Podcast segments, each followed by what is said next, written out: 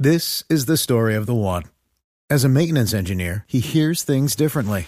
To the untrained ear, everything on his shop floor might sound fine, but he can hear gears grinding or a belt slipping. So he steps in to fix the problem at hand before it gets out of hand. And he knows Granger's got the right product he needs to get the job done, which is music to his ears. Call, clickgranger.com, or just stop by. Granger, for the ones who get it done. Luz María Sierra es periodista. Está en Mañanas Blue. Son las 6 y 15 minutos de la mañana.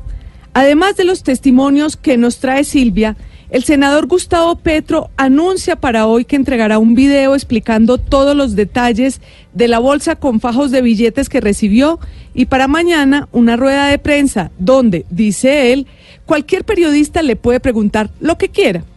Por supuesto, son muy bienvenidas las explicaciones, porque en la medida en que pasan los días y surgen nuevas interpretaciones, son más los interrogantes que se abren que los puntos claros.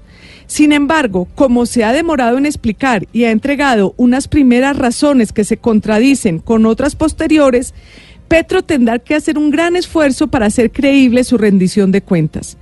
Durante el fin de semana aparecieron nuevos datos. Unos siguen poniendo un gran manto de dudas sobre Juan Carlos Montes, el hombre que aparece en el video entregando los fajos de billetes a Petro.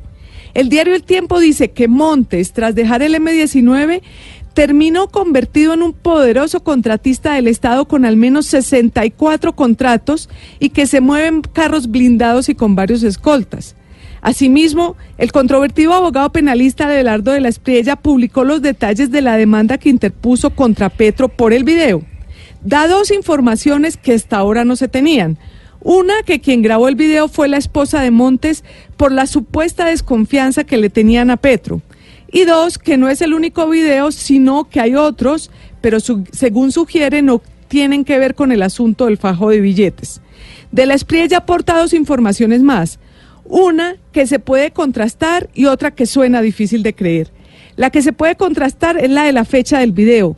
Tal y como lo habíamos dicho aquí, el video podría ser de 2009 porque Montes durante la charla le dice que vio en el periódico que lo tenían chuzado. Como lo habíamos mencionado en los registros del 2005, no aparece ninguna alusión de artículos con chuzadas de Petro, mientras que en el 2009 sí. De la Espriella da las fechas exactas. Dice que salieron noticias al respecto entre el 20 y el 22 de abril de 2009 y que además Petro dice en el video que irá al día siguiente a una convención del Polo Democrático y que precisamente el 23 de abril de 2009 hubo una. La diferencia de fecha es importante, primero porque si fuera 2005 como Petro dice, la que quedaría en entredicho sería la campaña de Navarro Wolf, que Petro hábilmente sacó a bailar en este lío. Pero si la campaña es la de 2009, sería la pelea por la precandidatura a la presidencia entre Carlos Gaviria y Gustavo Petro. El otro dato que da de la Espriella y que es difícil de sustentar, por decirlo menos, es que el dinero del narcotraficante Loco Barrera. El único indicio que aporta de la Espriella para sustentar esa hipótesis es un link en el que Petro supuestamente apoyaría el interés de Barrera de no ser extraditado.